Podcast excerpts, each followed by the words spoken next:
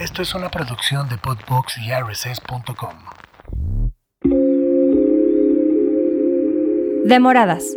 Un espacio seguro para conversar y compartir lo poderosas que somos cuando estamos juntas, rompiendo reglas y estereotipos atrasados. Bienvenidas.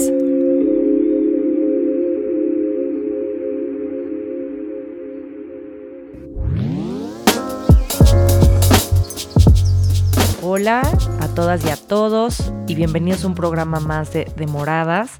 El día de hoy nos acompaña un super personaje, la verdad, una mujer a la que admiramos muchísimo. Se trata de Lucy Lara. Ella posee una reconocida trayectoria internacional dentro de la industria editorial que ha sido distintivo por más de 25 años. Su desempeño profesional la ha situado como editora de moda y belleza en revistas como Vogue, Veintitantos, People en español, selecciones Elle, In Fashion, In, Fashion Novias, Mary Claire, Vanidades, Vanidades Novias perdón, y Glamour México y Latinoamérica. Fue editora de moda y belleza en los años que vivió en Nueva York, de People en español, entre muchos otros títulos. Actualmente es escritora y conferencista sobre temas que tienen que ver con la moda, el lujo, la belleza, el poder femenino y es editora de la revista Harper's Bazaar en español, publicada en México y en Latinoamérica. La verdad que qué orgullo estar con una mujer con una trayectoria como la tuya, Lucy, así que bienvenida. Y también estoy aquí con mi co-conductora y amiga Flor pues felices, como ya escucharon.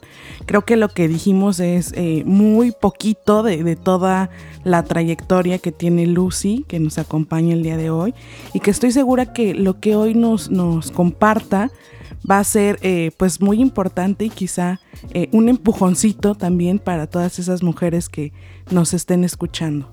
Claro que sí, aquí estoy para ellas y para ustedes. Muchas gracias. Nada más una, pues una eh, aclaración, yo no soy ya la directora de Harper's Bazaar, hace un tiempo que no lo soy. Trabajé afortunadamente en muchas revistas espectaculares, esa fue la última que trabajé y ahora estoy trabajando por mi cuenta. Que me encanta. ¿Cómo, ¿Cómo, es que nace este sueño de, meterte en este mundo de la moda, de la belleza? ¿Cómo, ¿Cómo nace el sueño? Fíjense que yo, la verdad, me proponía ser comunicóloga, terminé mi carrera de comunicación en la Ibero para ser guionista televisiva, hasta que me di cuenta la cantidad de veces que los pobres guionistas tienen que retrabajar y retrabajar un guion y termina siendo un Frankenstein. Y yo de pronto me sentía tan frustrada, no podía con eso, ¿no? No podía con que te, te aceptaran un primer eh, tratamiento y terminaras en el 146 y, y era un monstruo. Y al final decidí irme por una pasión que yo tenía, pero que yo había pensado que era como un juego, ¿no?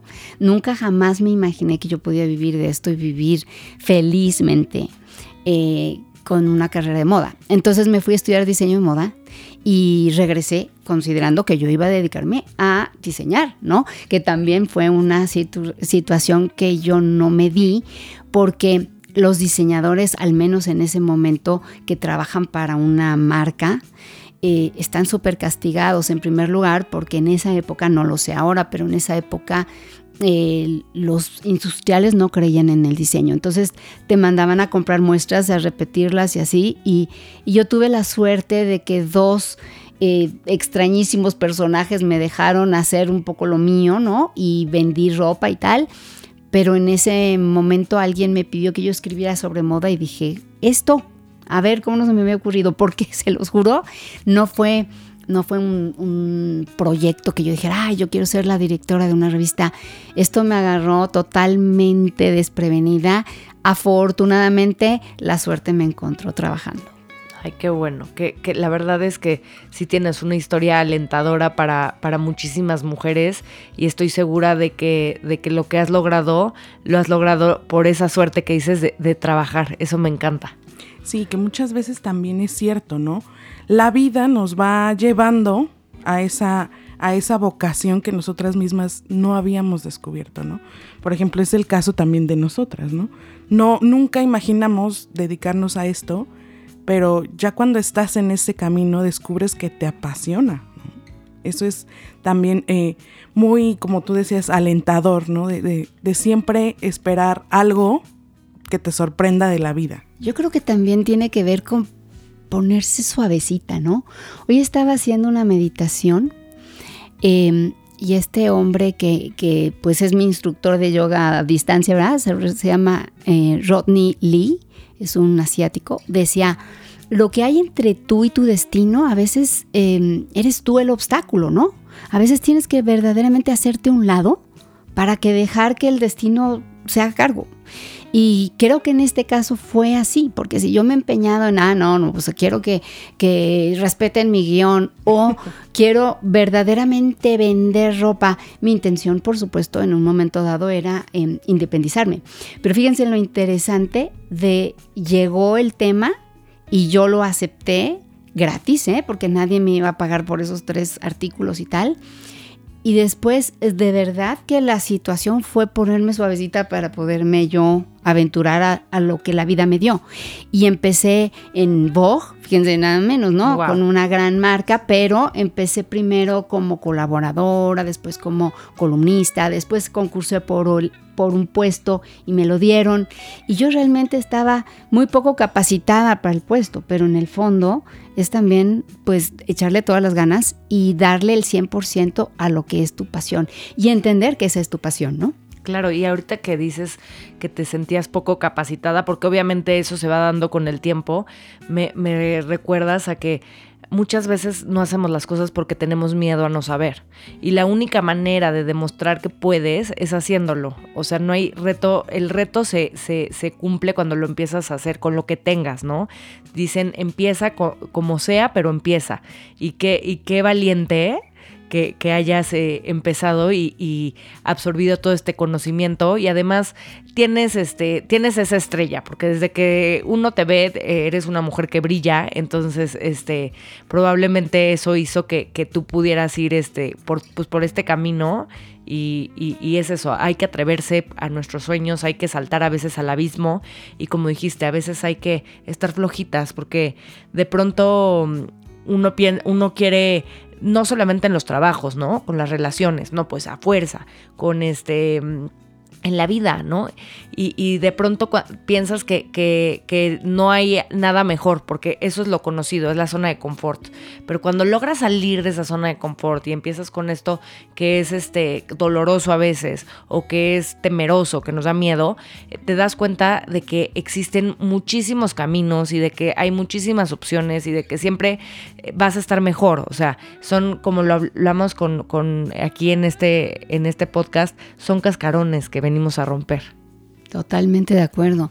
Fíjense que yo escribí un libro, es les estoy hablando de mi tercer libro, de cuatro que tengo, y se llama Imagen, Actitud y Poder. Y habla de algo que tú acabas de mencionar que me parece sumamente importante resaltar.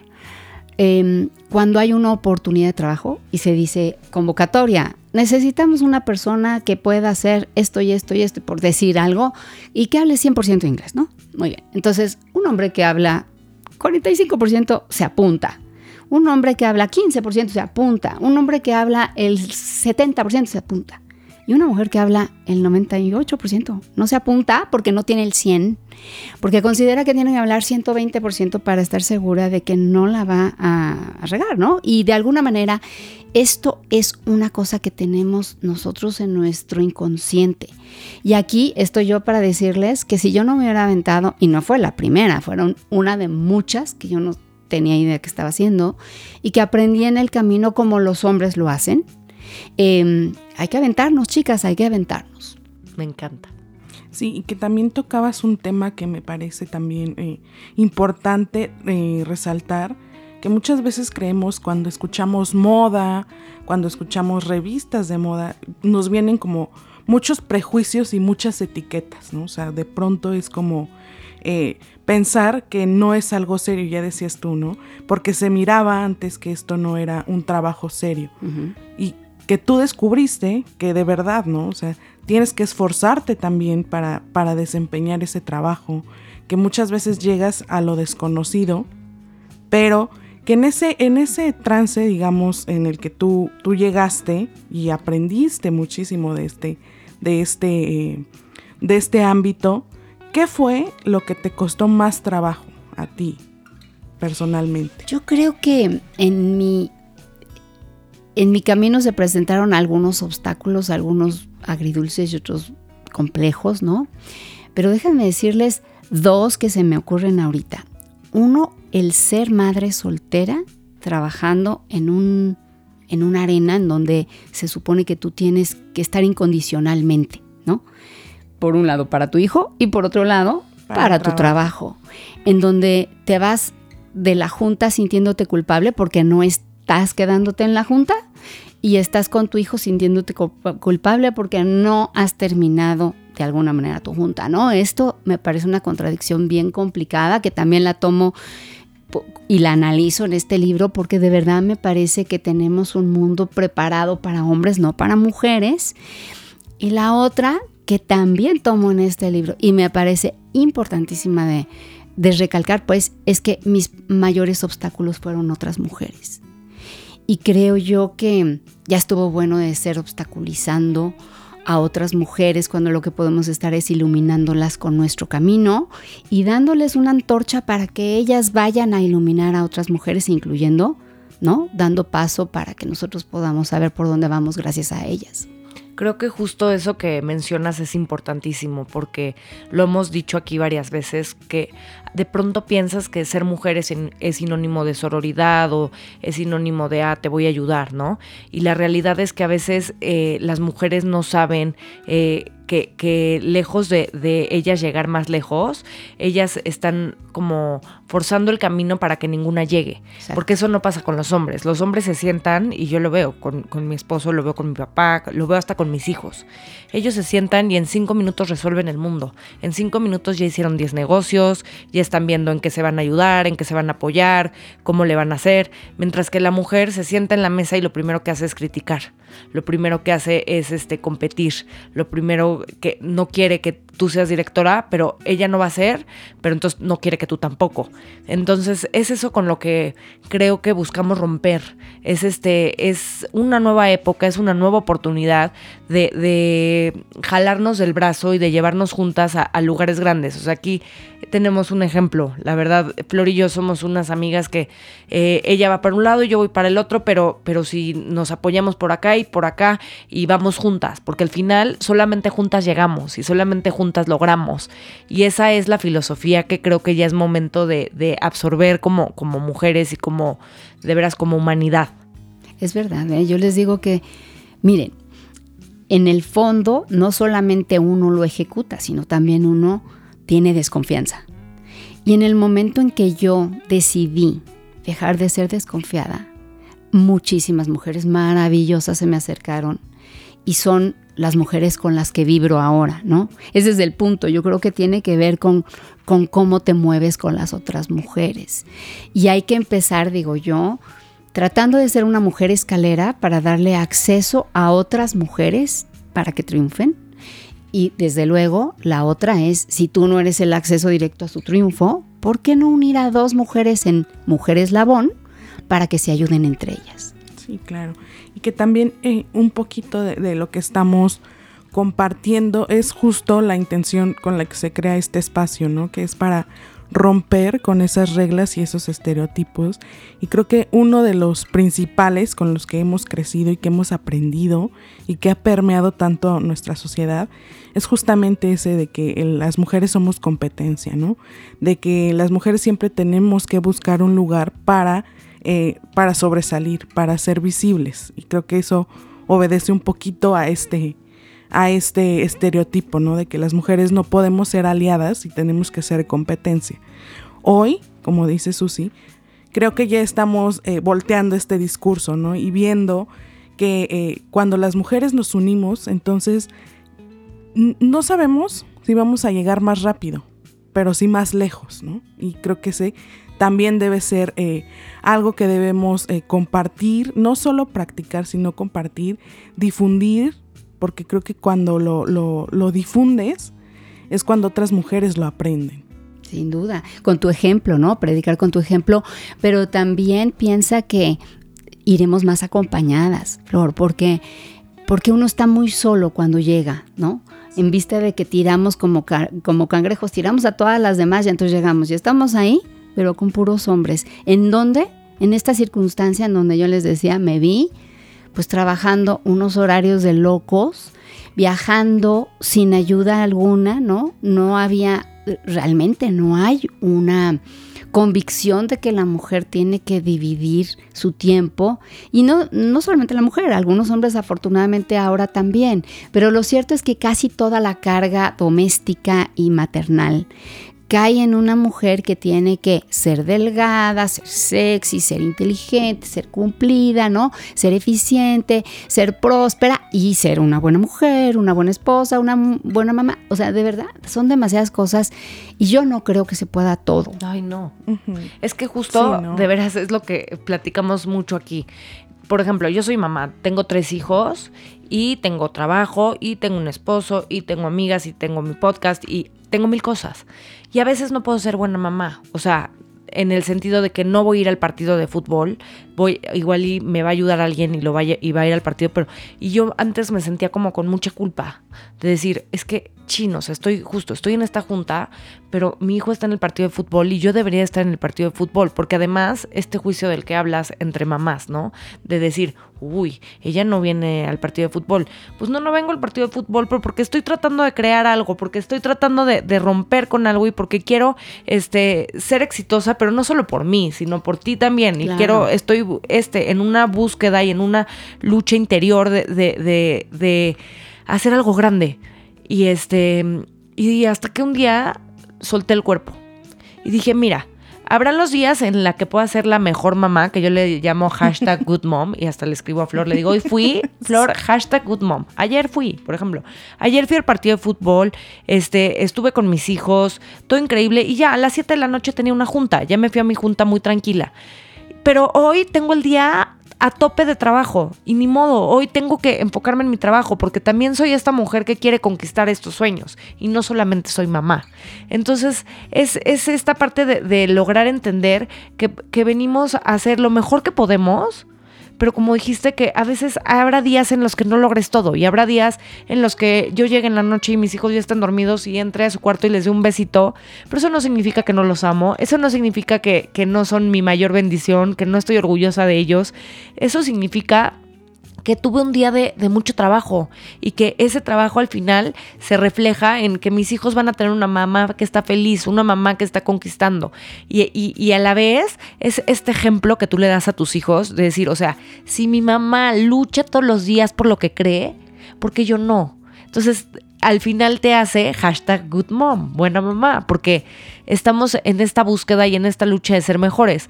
Y de nuevo, a los hombres no les pasa eso, porque el, el, ellos, o sea, ellos se van a las 8 de la mañana y ya ellos su labor es trabajar pero, pero nunca en su mente o apenas ahora en estos tiempos está este que ser papá es también más importante, quizá, ¿no? Entonces ellos se van, ellos hacen su vida, su día, trabajan, pero nunca tienen esa culpa que nosotras. No la tienen. A ver, y yo creo que algunos tendrán un papel diferente, ¿no? No, no podemos juzgar por generalizar. todos, pues, pero el estándar es que no, que el hombre va, que si el hombre lo mandan a Japón, la esposa va o los hijos van, todo el mundo sigue la carrera de él y al final el poder se lo entregas a alguien más, ¿no? Completamente. Y te quedas sin tu poder. ¿Y qué pasa si tú te divorcias de ese hombre? Pues ese se quedó con la carrera, con ir a Japón, con prepararse, y tú te quedas con qué? Con tu maternidad. ¿Y qué crees? Yo sí ya estoy en la etapa en donde mi hijo se fue, ¿no? Y yo hice todos los esfuerzos que pude, pues, no, quizá nunca serán suficientes para él, quizá nunca serán suficientes para lo que la gente vio, pero para mí fue realmente mucho trabajo y, mucho sacrificio en buen plan, ¿no? No es que yo se lo quiera cobrar, pero a ver, yo viajaba, se los juro, dos días a China para regresar y dormir con él al día siguiente. Y, me di unas verdaderas palizas con tal de dormir las noches con él, porque además yo era, yo, digamos, su papá no vivía aquí en México, entonces ni siquiera se contaba con él. ¿Qué pasa? Pues ya está, fuera. Chao, ¿no? Y ahora quién tiene el poder, ¿no? Yo realmente creo que es, es bien importante que, que, la carrera se tome en serio, ¿eh? Se los digo yo con la edad que tengo y a ustedes se los digo, pero a las chavas que están estudiando también. Oigan, esto no es mientras me caso, no es mientras tengo un bebé, no es mientras me mantiene mi marido, no, esto es para ustedes. No, porque además está detrás, está escondida una violencia muy importante, que es la violencia económica. Tema del que nunca se habla, pero que siempre. Yo me siento con, con amigas mías que también son mamás y empiezo a escuchar uno tras otro, tras otro comentario de violencia económica y yo digo, wow, gracias porque lo logré ver, gracias porque hoy sé que de la única que debo depender es de mí y que, y que de veras, como tú lo dijiste, el poder yo lo veo como una estrella. Es, esa estrella, si tú la entregas a alguien más, ya la perdiste.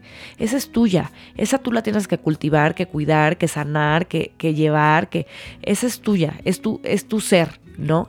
Y en el momento en que lo entregas a alguien más, en el momento que esa persona lo puede aventar al suelo y pisarlo, o cuidarlo, o, pero no sabes. Y o negociarlo. O negociarlo. Ajá. Y, y, y a mí, yo me divorcié. Y cuando me divorcié, este, mi peor miedo era que, que mi ex esposo me quitara mi casa. Porque aparte me la regaló mi papá, cabe recalcar. Y cuando sucede, porque en el juicio, pues me quitó la mitad de la casa porque vivía en Texas y en Texas la mitad mm. es a fuerza del hombre y la mitad de la mujer. Y era mi peor miedo, de veras. Y yo lo veía y decía, es que esto es de lo que tanto miedo tenía y está pasando y me, me lo está haciendo. ¿Y qué crees? Que de repente ese gran miedo se empezó a hacer diminuto, diminuto y dije, o sea, tú eres este miedo. O sea, gracias, de veras, gracias porque esto lo único que me hará es fuerte, ¿no? Y a partir de ahí entendí esta parte de que yo no puedo depender económicamente de nadie. Entiendo a, las mujeres que, lo hacen, pero quisiera que no lo hicieran. Quisiera que tomaran su batuta y su bandera, porque de nuevo, uno cree siempre que está casada con un gran ser humano y, y, en el matrimonio por lo general las cosas son muy buenas, pero en el divorcio también es cuando se conoce a la persona con la que te casaste de verdad y es importante como mujer estar preparada siempre para, pues para, para la vida, para la vejez, para este lo, que sea que pueda suceder, que tú estés preparada y lista para poder generar dinero, porque al final necesitamos de, del dinero para, pues para, para todo, para, vivir. cualquier cosa, para una emergencia. Que muchas veces esta, la realidad es que muchas veces esta violencia económica hace que las mujeres se queden dentro de estos círculos de violencia. veces. Que no salgan, que no puedan eh, dejar atrás como esta, esta situación de violencia y entonces sigan en este círculo, ¿no? Creo que sí es muy importante y, creo que tú lo, tocas mucho también, el tema del poder femenino. Que nos, platícanos un poquito ¿Cómo defines tú el poder femenino? A ver, es multidimensional, ¿no? Yo siempre digo, a ver, lo que no es el poder es el dinero, no es la, la posibilidad de mandar a alguien más, no, no, no ejerce un dominio, ¿no? Es, es una verdadera seguridad en ti misma.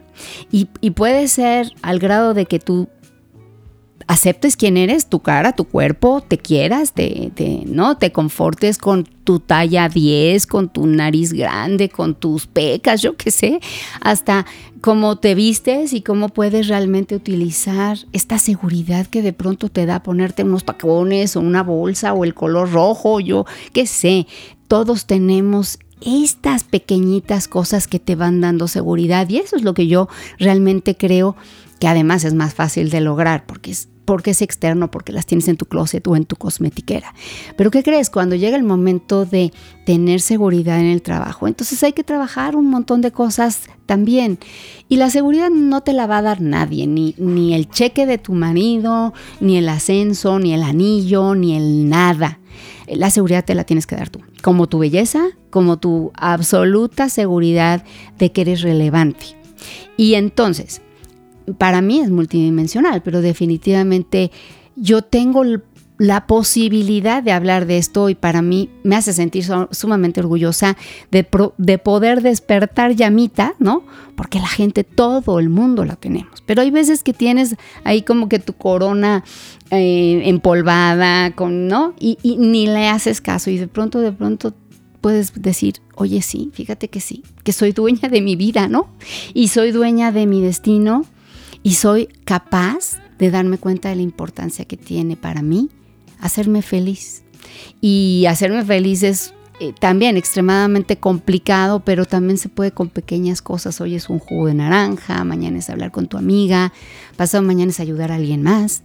Y desde luego ir al partido de fútbol de tu hijo o quedarte en la junta y pedir que venga una niñera. Que muchas veces pensamos que, que, como tú dices, si bien son eh, visibles o los tenemos a la mano y es un cambio así mínimo que podemos hacer, creo que de granito en granito va contribuyendo mucho a algo que, que por lo regular tenemos un poquito olvidado, que es la autoestima. ¿no? Y eso es lo que todos los días puede alimentar a la autoestima y entonces darnos esa seguridad de la que hablábamos al principio, ¿no? A ver, yo te pregunto a ti, Flor, ¿qué, qué te hace sentir bien?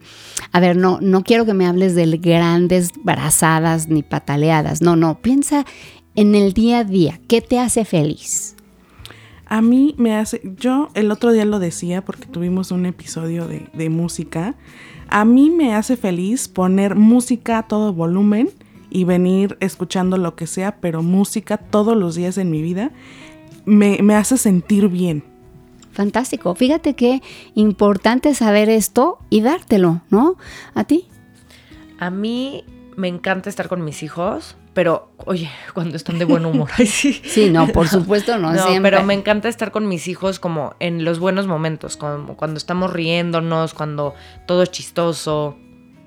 Sí, eso es padre, ¿no? Entonces tú lo puedes propiciar de alguna manera. Yo me acuerdo en momentos difíciles y buenos y irregulares, para mí irle a leer el libro para antes de que se durmiera mi hijo, para mí ese era el momento, ¿no? ¿Y qué hacía yo? Pues me fletaba todo el día aún sin comer para darme ese momento. Para él también, pero para mí era un momento mágico, ¿no? Y no digo que no, cuando él finalmente se dormía, fin, no, fin, qué rico. Ay, también es delicioso Tener tiempo ese para ver la tele, para hablar con una amiga, para sentarte a, a, a ver, yo qué sé, a, a hacerte manicure. Oye, ¿no? para pedirte un sushi, a mí me encanta también eso de mi día. O sea, cuando mis hijos ya se durmieron y me, me pido mi, mi sushi que me encanta y pongo una serie que me gusta, que, que Flor no ve series, pero a mí me encantan, y, y veo, el, veo el primer capítulo, pero nadie me está interrumpiendo, pero ya mi esposo se durmió porque él se duerme insofactamente, pero estoy sola. Ay, es delicioso, me encanta. Tu momento. La verdad, sí. Claro. Y a ver, cada quien piensa en qué es, ¿no? En un momento dado, yo tengo un amigo con el que escribí mi primer libro. El primer libro se llama El poder de la ropa. Y Antonio González de Cosío dice algo que a mí me encanta. Él dice que cuando se siente mal, se viste bien. Y es, es, por ejemplo, un recurso que yo puedo utilizar en un momento y en la pandemia lo usé mucho, ¿no? Bueno, nadie me veía, pero me ponía mi perfumito, mi anillito, mi, mi labial y de pronto sentía que, ok, sigues vigente, no, esto sí, sí sigue funcionando. Oye, yo leí ese libro porque Antonio lo conocí porque es ami- muy amigo de un amigo mío que vive en Hong Kong. Ah, Porque él viaja mucho por Asia, Sí, ¿no? Antonio? más bien vivió en Ah, diferentes vivió lugares y vivió ahí en Hong Kong. Y me regalaron el libro y, me, y Ah, lo qué leí. bueno. Sí. Sí, Ah, muy bonito. pues ¿qué crees? Que acaba de cumplir 10 años y se hizo una nueva edición con dos capítulos nuevos porque que- en ese momento cuando lo lanzamos pues el internet, digo, funcionaba absolutamente, pero las redes, las redes estaban en, inci- incipientes y entonces teníamos nada que ver con las, con las influencers, nada que ver con los bloggers, nada que ver, ¿no? Eso estaba ahí como que latente la cosa de los bloggers, pero cuando se destapó la competencia, por ejemplo, contra las revistas, pues fue cuando nació en pleno el asunto de que una influencer tiene capacidades superiores, digamos, de, de guardar una audiencia y de trabajarla, ¿no? Claro. Oye, Lucía, a ver, una pregunta. Ajá. Ahora, hoy, ¿cuál es tu sueño? ¿Qué quieres? Hombre, quiero muchas cosas, pero, pero ya no nada más profesionalmente. Quiero seguir escribiendo, a mí me encanta lo que he tenido la oportunidad de hacer en cuanto a, a seguir hablando del poder y, y explorarlo y ojalá estimularlo en muchas personas, femeninas y masculinas y lo que hay entre unos y otros, ¿no?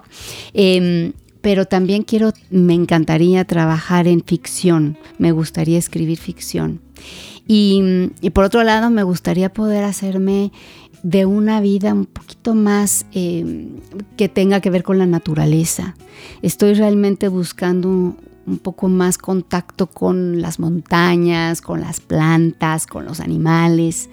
Y esto es algo que no lo tenía muy claro antes. Yo creo que me creía totalmente flor de asfalto y con la edad se me ha ido desarrollando una, unas ganas de verdad de regar plantas, ¿no? De sembrarlas, de, Ay, qué bonito. sí, y de tener, pues si yo pudiera adoptar a todos los perros del mundo lo haría.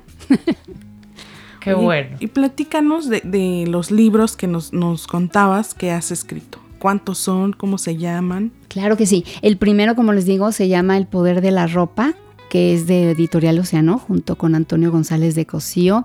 Eh, cumple 10 años, se volvió afortunadamente un bestseller, ojalá te haya gustado. Sí. Es un, es una, que una, eh, un manual, es algo muy práctico, muy sencillo para hombres y mujeres, para que a través de la herramienta que es la ropa y los accesorios puedas llegar a tus metas.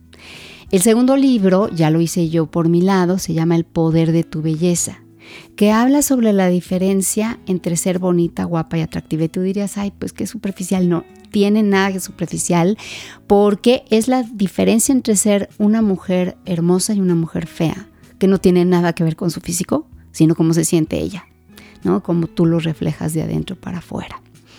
El tercer libro es el que yo les mencionaba, que se llama Imagen, Actitud y Poder, y este sí es de editorial Penguin Random House, eh, bajo el sello Aguilar. Y es como a través de tu imagen y tu actitud puedes lograr hacerte cargo de tu poder en el trabajo. Y el cuarto se llama Estilo y Poder. Y retomo la parte de, de la moda para hombres y mujeres, pero aquí realmente planteo que no hay manera de apreciar la moda si solamente te guías por las reglas, que son muy importantes y muy funcionales. Entonces, el primera, la primera parte del libro son cómo usar las reglas de la moda a tu favor para verte más alta, más delgada, más eh, elegante, más eh, de acuerdo a tu carrera, lo que fuera, que pudiera ayudarte. Y luego, cómo poderlas romper para hacerle como un chef, ¿no? Cuando un chef sale de la escuela culinaria, pues no va a repetir y replicar por siempre las recetas que le dieron para aprender a hacer el o, o la sopa. Lo que quiere es hacer su propia receta y, y ahora sí que fundir su educación, lo que le gusta, dónde vive, los productos del mes, yo qué sé, ¿no? Y hacer su propia receta. Así es como uno se hace de su propio estilo convirtiéndolo en algo personal y un medio de expresión que te da poder y se los juro, se siente el poder.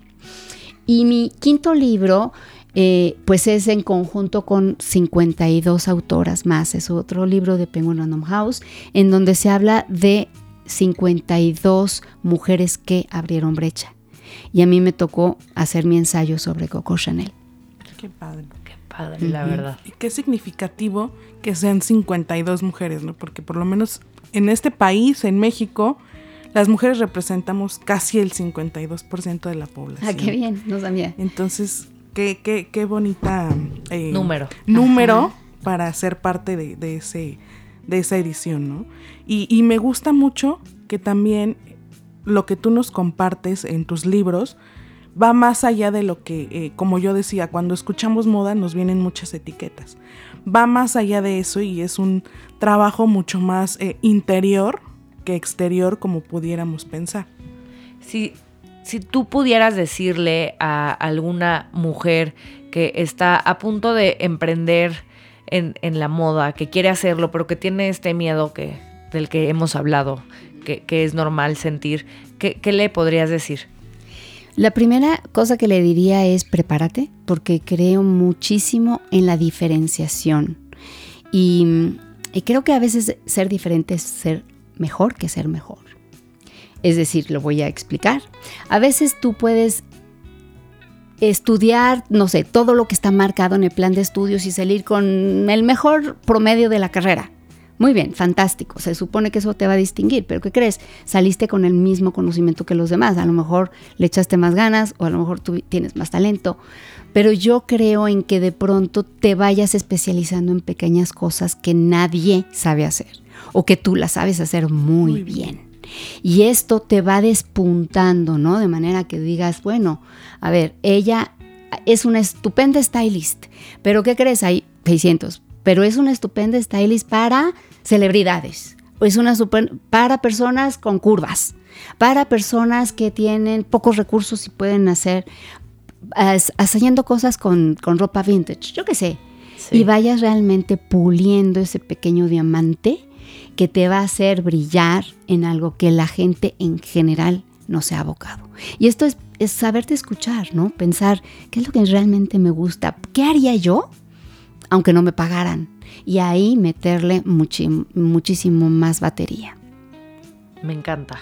Y, no solamente para la moda, para todo en general. Para todo aplica, claro. Sí, es, importante encontrar en lo que eres buena y, darle mucha fusión a eso. Exacto, totalmente. Y eso te va a hacer inmensamente feliz. Pero además te va a hacer reconocerte, ¿no? La gente puede decir, bueno, mira, entre ella y ella hay, hay una cantidad de cosas similares, pero ella hace bien esto y la otra hace bien lo otro. Entonces ya saben exactamente qué pedir y tú básicamente vas especializándote hasta llegar un momento que lo haces súper bien. Y, quién es una mujer a quien admiras y que pues como que sentirías que podría ser como una mentora? Fíjate, yo, yo tengo mentoras que han fallecido hace muchos años, ¿no? Y, luego tengo otras mentoras que son como chiquitas, ¿verdad? Eh, por ejemplo, Malala me, me, encanta, ¿no? El personaje de Malala me hace sentir muy, muy bien. Y hay otras personas que, no sé, ayer estábamos hablando de, de una mujer eh, alemana que vino a México, pues realmente buscando un sueño de, recuperar de alguna manera la posibilidad de estar con osamentas eh, mayas. Y se fue a Mérida y, se ha quedado aquí en Mérida y, fue una de las que ha tratado y descubierto cosas maravillosas de la Reina Roja eh, Maya. Es ese tipo de personas wow, me llama muchísimo la atención, porque imagínate lo que tienes que hacer para venir y vivir en Mérida, siendo una alemana, ¿no? Teniendo el esquema súper alemán y, tratar con antropología y ciencias aquí en México, ¿no? Y tratar con el gobierno y, las limitaciones y, y yo pienso que nada de esto importe y su hijo sea mexicano y ella vaya y disfrute las islas mexicanas y se me hace espectacular. Ese tipo de personas para mí son admirables. Claro, me encanta. A mí también, yo también la admiro muchísimo. Dejar como es como eh, esto que, mencionábamos, ¿no? De eh, dejar como un poquito de lado, eh, pues sí, las reglas, justamente, romper con las reglas y entonces escucharte y darle voz a tu pasión, ¿no? Fíjate que sí, y, en medida de, lo que tú esperas. Yo tengo una amiga en Nueva York que conocí cuando ella era eh, stylist, era coordinadora de moda. Y yo entonces era la, la, era, era, la directora de moda de, de Vogue.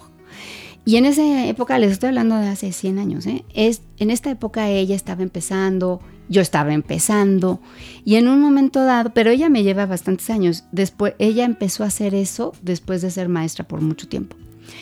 ¿Y qué pasó? Que ella em, después se convirtió en compradora y luego se convirtió como que en la que viste a las personas que salen en la tele en una gran cadena neoyorquina, ni más ni menos. Bueno, yo la he seguido durante toda su vida y ella ha sido súper coherente porque a pesar de que hace esto que le gusta, siempre ha puesto un pie en las universidades para aprender esto y aquello. Unos semestres español, otros semestres está especializando en imagen, otros semestres sobre la parte espiritual. Y, me encanta porque cuando yo hablo con ella, siempre digo, esta mujer sí que sabe llevar su vida, ¿no? Esta mujer cuando se muera, eh, lo cumplió todo, o sea, es redondita su vida. Y en, esto es en lo que yo he estado trabajando. Si yo les hablara de mi quinto libro, que todavía está muy en, en ciernes, verdaderamente en esto estoy trabajando. En completar, ¿no? Porque no se vale nada más dedicarte a, ay sí, mi trabajo o, mi maternidad. Ahora, pues también me dedico a mis plantas, a mis perros, a, hacer yoga, a meditar. A tu espiritualidad, que creo que es importantísimo, la verdad. Totalmente. Oye, ¿qué piensas? Porque creo que cuando escuchamos revistas de moda, eh, inmediatamente se nos viene como a, a nuestra generación, exactamente. Esta, esta película de El Diablo Viste la Moda. ¿Qué, ¿Qué nos puedes decir tú al respecto? A ver, es bien injusto. Yo te digo con toda honestidad, hay personas que a mí no me hablan en reuniones porque saben que yo me dedico a la moda. Y, y verdaderamente me dan la espalda y me consideran Ay, que soy no. de otro nivel, sí. Y, y hay, hay otras circunstancias en donde es lo contrario, ¿no? La gente espera y, y- planea su, su outfit tres días antes y, y yo qué sé, y ninguna es justa, ¿eh? Porque ni, ni somos Anna Wintour ni somos Miranda. Existe ese personaje, ¿no? Esa es Anna Wintour y está hecho pues a imagen y a semejanza y es una mujer tan eficiente y tan capaz como, como fría y como despiadada, ¿no? Y pues es lo que es. Y está, sí, ahora pasan cosas, pasan cosas, pero ella sigue en la cúspide y, y pues la felicito, pues. Pero el punto es, no, hay de todo. Aquí hay, hay de todo. Y entre otras cosas, hay buenas periodistas, hay personas que están interesadas en ayudar a las otras personas, están interesadas en que tienen las herramientas para hacerte sentir mejor. Y desde luego, si estás en la parte editorial, definitivamente tienes un amor por escribir y por investigar. Y esto para mí, pues es mi defensa personal, ¿no? Porque yo he sido, antes que otra cosa, una periodista. Me encanta. Porque también hay unos stylists que son un poco rudos. Que digo, la verdad, a mí no me gusta seguir ese tipo de, de personajes porque siento que desmeritas y que y no creo que la moda eh, sea para desmeritar, al contrario, creo que es para sumar y para hacer duda. este, como dijiste, para, para empoderarte y para cosas muy lindas y todas estas cosas que, que de pronto también pues son No, para parte crear de más inseguridad. sí Exacto. o sea, Sí, y desde cada, cada quien hace con su poder lo que puede, ¿no? Yo desde mi trinchera he trabajado en mis libros, por supuesto, tengo mi canal de YouTube que se llama Crea tu Poder con Lucy Lara, donde estoy tratando a hombres y a mujeres, no vayan a creer, de darles información que yo creo que puede sumarles. Y también estoy trabajando con Save the Children, que como ustedes saben, eh, tiene un trabajo importantísimo en México eh, para nuestros niños. Y, y a ver, cuando a mí me invitaron a ser embajadora digital, yo estaba interesada, pues porque eso es de interés eh, absolutamente, porque pues, tiene tres brazos importantes, ¿no? La parte de nutrición, en donde hablamos de que los niños estén bien alimentados, la parte de salud, en donde reciban sus vacunas y tengan salud, ¿no? Integral, pero la parte que a mí verdaderamente me estresa y me interesa es la parte de la pornografía infantil y la trata de niños que tristemente estamos en el primer lugar en ambos puestos aquí en México con nuestros niños. Y ahí sí, yo los invito a que a que donen. Donen, hay varias, ¿no? Organizaciones. Save the Children me parece una muy seria y tiene estos tres brazos. Yo les digo en mi, inter- en mi Instagram, en la biografía, si ustedes le pican, ahí pueden donar desde 300 pesos. Donemos, porque hay que ayudar a que estos niños tengan una infancia alegre, saludable, bien alimentada, pero también serán nuestros próximos mexicanos, serán nuestros próximos eh, industriales, trabajadores, campesinos, lo que fuera que ellos vayan a hacer, hay que darles esa posibilidad con salud. Y que más allá de un eh, donativo, yo creo que tenemos que hacerlo con la conciencia de justo lo que estás diciendo, de cambiar vidas, ¿no? Sí, por supuesto, lo que se pueda hacer, ¿no? Eh, Si se trata de dinero es tan fácil como picarle y, dar 300 o más, lo que ustedes quieran, pero también se vale tratar bien a los niños que ves, ¿no? Y, y por supuesto tratar de que todos nosotros nos sumemos con esta causa. Así es, pues súmense, creo que ahí están, eh, ya nos acaba de decir Lucy cómo podemos hacerlo. Y pues yo creo que eh, generar esta empatía y esta conciencia sin duda nos hace también parte de construir eh, un mejor país para todas y para todos. Y no hay que desdeñar el hecho de ayudar, da una gran felicidad. Está comprobado que ayudar a veces es mucho más satisfactorio para una persona que comprar o que viajar, porque trae algo, además de endorfinas, trae una sensación de, ok, estoy compensando lo mucho que yo he tenido, ¿no? Las piernas, la cabeza, la vida, la- el papá que tuve, lo que fuera que tú tienes que agradecer. Muy bien. Pues estamos llegando a la recta final de este episodio y tenemos una sección de preguntas eh, rápidas. Yo te voy a decir alguna palabra, unas palabras, y tú me vas a decir qué es lo que se te viene a la mente. ¿Va? Empezamos. Moda, Fabulosa. poder femenino, Lo tenemos. trabajo, Hay que lograrlo. periodismo, A eso me dedico. belleza, Todos, todas tenemos el derecho de tenerla. autoestima, Uy, difícil de alimentar, pero importantísima. escribir, Mi pasión, México, mi segunda pasión. revistas de moda, Ay, se están muriendo. investigación, Es gran parte de lo que hace un curioso como yo. Qué padre. Fíjate que eh, es muy bonito encontrar de pronto eh, en lo que pensamos que puede ser algo eh, banal o superfluo, estas pasiones, ¿no? Como el escribir, el investigar, que creo que es eh, lo que alimenta un poco este sueño, ¿no? Entonces, muchas felicidades. Gracias. Y la verdad es que eh, eh, yo me llevo un, un aprendizaje muy grande que fue el, el, pues nunca sabemos si estamos al 100% preparadas o preparados, pero hay que aflojar el cuerpo. Hay yo con eso aflojar, me quedo. No hay que interrumpir, Sí. ¿no? El, el flujo. Justo, hay que fluir, a eso vinimos, ¿no? Totalmente. Pues te agradecemos muchísimo que hayas estado con nosotras hoy y esperamos tenerte por acá próximamente nuevamente con tu quinto libro. Muchísimas Sí, gracias. felicidades, muchas gracias por ser esta, esta mujer valiente que hoy sabemos que eres una, una mujer doblemente valiente porque eres una mamá soltera y eso dice muchísimo de ti Gracias. del amor que le tienes a tu hijo, eso de verdad este, lo reflejas y que, que, que tu búsqueda con las plantas y con los animales y con, con la naturaleza fluya y que, y que estés ahí. Te deseamos. Muchísimas gracias. Gracias por invitarme y gracias por prestarme a su audiencia. Les mando a todos mucho poder. Gracias. Y pues nos despedimos. ¿Dónde podemos encontrarte, Lucy? Compártenos tus redes sociales, tu canal. Claro que sí. Estoy en Instagram, en TikTok y en Twitter como Lucy Lara-art, como arte en inglés, Lucy Lara-art. En Facebook estoy como Lucy Lara Poder. Eh, mi canal de YouTube se llama Crea tu Poder con Lucy Lara. Mi página de internet en donde pueden encontrar desde mi currículum las revistas que he trabajado hasta un blog y los cursos que doy, asesorías, consultorías, etcétera, se llama lucylara.com. O sea, que más fácil imposible. Sí. Pues y, ahí lo y tienen. como les digo, en el link de mi bio del Instagram está eh, pues la liga donde ustedes pueden donar si están interesados en ayudarme a salvar a los niños de tanta cosa mala.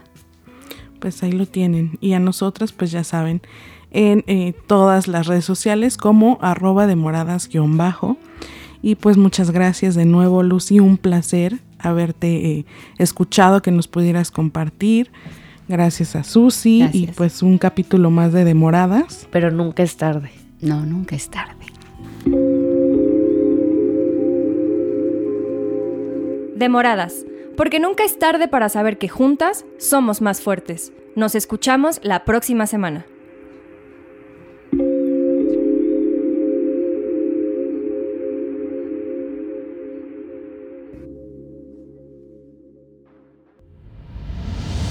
Esto fue una producción de Podbox y RSS.com. Suscríbete y escúchanos en todas las plataformas de podcast.